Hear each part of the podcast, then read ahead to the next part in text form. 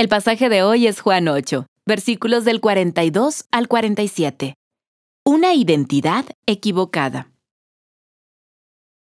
Si Dios fuera su Padre, les contestó Jesús, ustedes me amarían, porque yo he venido de Dios y aquí me tienen. No he venido por mi propia cuenta, sino que Él me envió. ¿Por qué no entienden mi modo de hablar? Porque no pueden aceptar mi palabra. Ustedes son de su padre, el diablo, cuyos deseos quieren cumplir. Desde el principio, este ha sido un asesino y no se mantiene en la verdad, porque no hay verdad en él. Cuando miente, expresa su propia naturaleza, porque es un mentiroso. Es el padre de la mentira. Y sin embargo, a mí, que les digo la verdad, no me creen. ¿Quién de ustedes me puede probar que soy culpable de pecado? Si digo la verdad, ¿por qué no me creen?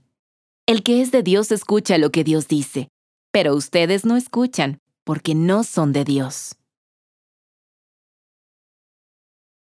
Vamos a analizar más de cerca el pasaje de hoy. Si alguna vez has usado un computador de una comunidad, de tu universidad o de tu familia, tal vez estés familiarizado con la rara experiencia de sentarte frente a la pantalla, listo para ponerte al día en tus redes sociales, revisando cómo están ciertos amigos, solo para terminar confundida porque los nombres de tus contactos no aparecen en la barra de búsqueda. Puede ser un poco desconcertante y extraño, porque los habías revisado como estaban hace poco y estabas seguro de que no te habían bloqueado o eliminado. Entonces te das cuenta, al ver la esquina superior derecha, de que no has iniciado sesión en tu perfil. Lo que realmente pasó es que la persona que usó antes el computador se olvidó de cerrar la sesión de su cuenta, y tú has iniciado la sesión como otra persona. Simplemente, no podías acceder ni optimizar los beneficios que se derivan de ser tú, porque tenías una identidad equivocada.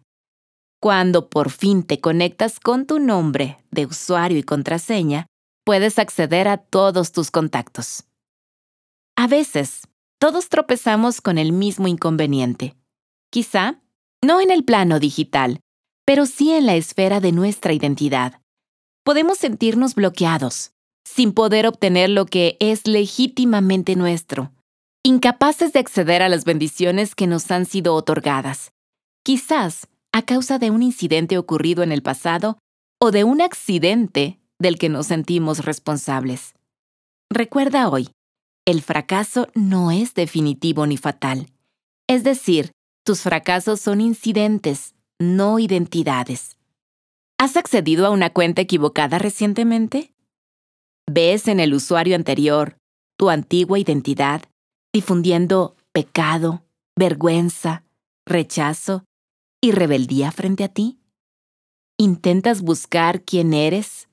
Bendecida, libre, redimida, aceptada, pero no puedes acceder a lo que has sido autorizada? El versículo 47 del pasaje de hoy nos recuerda que debemos desplazar nuestro ratón espiritual sobre la verdad de que pertenecemos a Dios. Y los que pertenecen a Dios escuchan lo que Él dice. Cuando decidimos prestar atención a su voz a través de la escritura y permitimos que su verdad elimine las mentiras y se afiance en nuestro corazón, podemos desconectarnos de nuestra configuración predeterminada y reclamar el perfil celestial que Dios ha diseñado a la medida para nosotros en Jesús. No olvides, tú perteneces a Dios y por lo tanto tienes acceso a escuchar lo que Él dice de ti. Camina en obediencia y confía en Él cuando se trata de los resultados o desenlaces en tu vida. Inicia sesión y accede a sus promesas hoy. Escanea tu mente para analizar tu identidad y borra lo que sea contrario a la verdad eterna de quién eres en Él y cuán vivo y poderoso es Él en ti.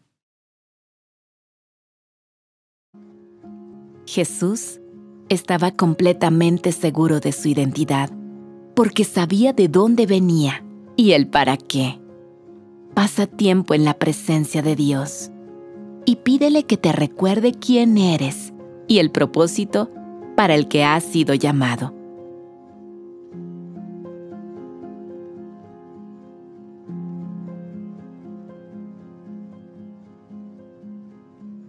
Reflexiona sobre algunas de las mentiras que eliges creer y pídele al Espíritu Santo que las sustituya por una nueva revelación de la verdad que se encuentra en su palabra.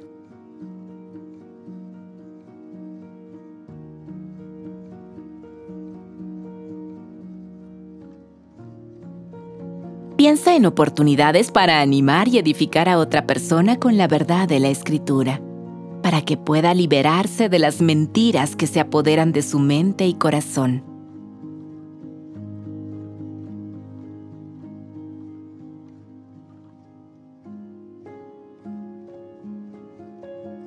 Al terminar este tiempo de reflexión, haz conmigo esta oración. Amado Señor Jesús, Gracias porque me das seguridad y mis cimientos son sólidos y estables en ti. No permitas que pierda el equilibrio, ni me aleje nunca de tu presencia, sino que permanezca arraigada y cimentada en tu verdad, para que seas glorificado y tu nombre sea conocido en este mundo caído. En el nombre de Jesús. Amén.